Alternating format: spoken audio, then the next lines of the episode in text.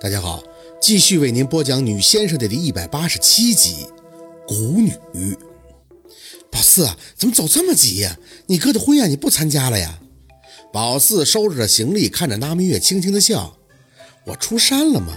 有事主找我，我不就得去吗？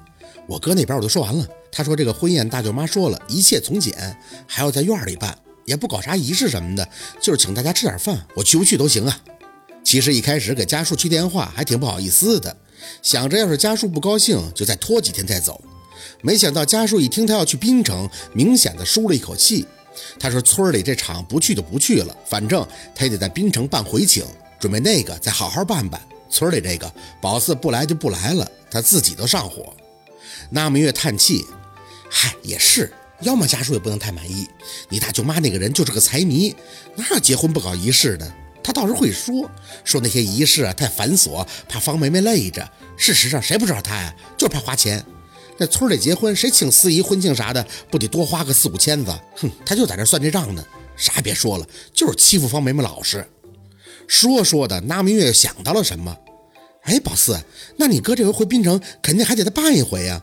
你带着小六参加那个也行啊。宝四笑着点头，嗯，大哥也是这么说的。他说等他回了滨城就找我。那明月皱了皱眉，可你住哪儿啊？你妈来电话说你家原来那小楼都扒了，她现在住单位的宿舍。你跟小六咋整啊？租房子呀？我先去忙要办的事儿，等忙完了直接住我同学那儿。庞庞他们家里给他买的房子挺大的，三室的呢。我去了以后，暂时就住他那就行了。那明月点头。庞庞那姑娘倒是实在，可老住在人家也不好啊。我跟你二舅也合计了，你带着小六也不能一直憋在村里头。这进城啊是迟早的事儿，这样吧，你俩去啊就打听打听城里的房价，我跟你二舅呢。妈，你那几万哪够啊？小六啃着水果在旁边接茬。我大娘那一开始不也说手里有几个钱呢吗？结果一打听完房价也没动静了。我四姐说了，要带着我挣钱，实在不行啊就租个房子。你跟我爸就甭跟着操心了。宝四笑着点头，二舅妈，这事儿你真不用操心了。怎么说，我父母都在那儿呢，我们俩呀，冻不着，饿不着的。拿明月扯着宝四的手不松开，哎，心里不得劲儿啊！你在山上待着吧，我跟你二舅就怕你下山。好不容易这下山了，家里有点人气了吧？你俩又得出去了。哎呀，以后啊，家里又剩我们俩了。宝四笑得有几分没心没肺。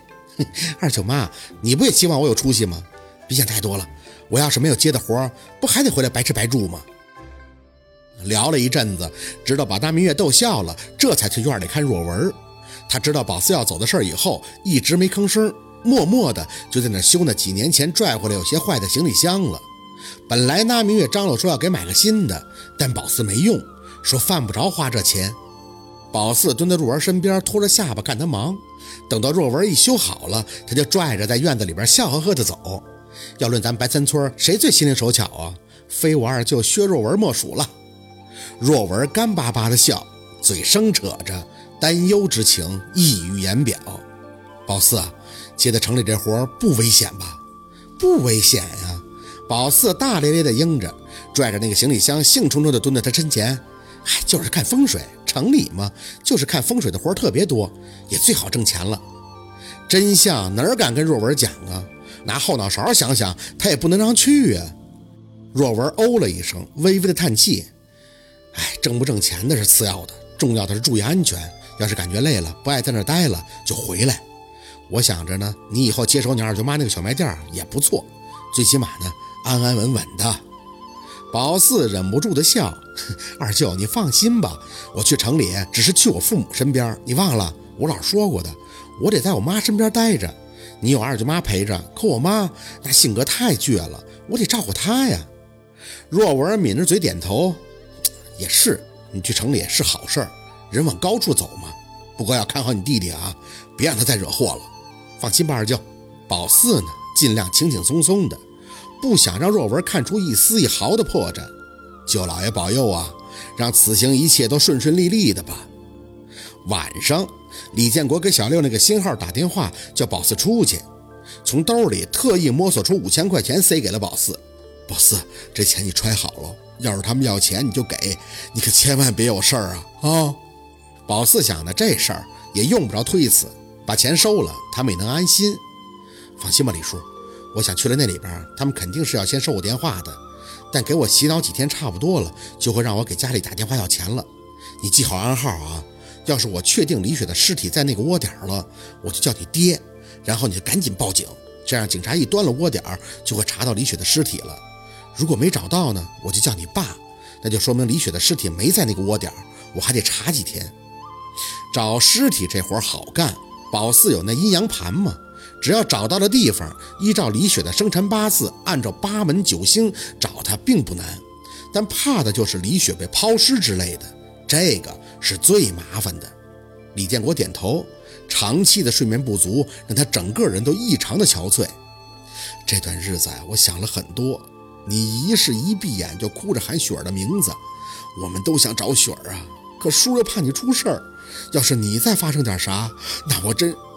没事的，李叔，小六跟我一起呢。再说了，我在滨城也有认识人接应我，放心吧，我不会有事儿的。这件事儿呢，我既然答应帮忙了，那我就一定会帮你找到李雪的。李建国的眼底浑浊，看着宝四的神情，就跟看到救世主似的。宝四，你要是能把李雪带回来，叔给你做牛做马都行啊。宝四不知道要安慰他什么，看着一个长辈为了自己的女儿担忧成这样。又怎么能丧气呀？想起陈李爷爷的话，他们说先生接活了，那就相当于事主家的主心骨，先生绝对要稳住，稳住。握着五千块钱回到了院子，先是给韩林去了个电话，告诉他要到的时间得提前一天去滨城，一部分东西还得放他那儿，不然去那窝点儿，他们肯定什么都给宝四查一遍。喂，韩林，我坐快车，明天下午大概就到了。你有时间来接我一下吗？我有些东西，符纸什么的，得先放你那儿。韩林的声音一直处于发哑的状态。你确定要这么干吗？说起来还挺逗的。一开始宝四以为韩林做的警察就是像电视里演的那种，别着枪，拿着手台，遇到案子特别帅的各种联络，里应外合的那种。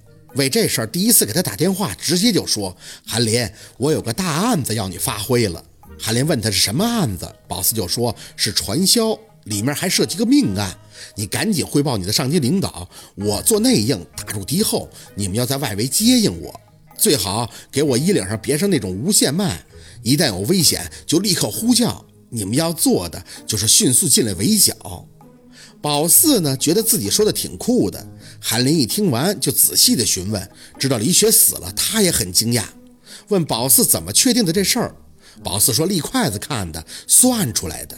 他有些无语，说：“那你能确定传销窝点的地址吗？如果出警，报案人最起码要提供地址啊。”宝四说：“那个向阳没讲啊，他现在也不知道。”韩林呢，倒是很有耐心的普及。他说：“任何案件都是有个流程的，也就是说呢，受案、立案、侦查、传唤、拘留、逮捕以及上诉，都需要层层的审批，一点纰漏都出不得。”末了，他还给宝四上课，说办案是很严肃的事情。他愿意相信宝四，但是无凭无据的公安机关怎么配合呢？况且他现在只是个辖区派出所的民警，就是一个特别基层的警察，每天干的事儿基本上都是治安调解，什么两口子干架他都得劝，这嗓子没有一天是不冒烟的。全所呢，也就是二三十个人，如果真是大案件，那就得移交市局的刑警大队去受理。他师哥倒是刚调过去，就是专门处理这种命案侦破的。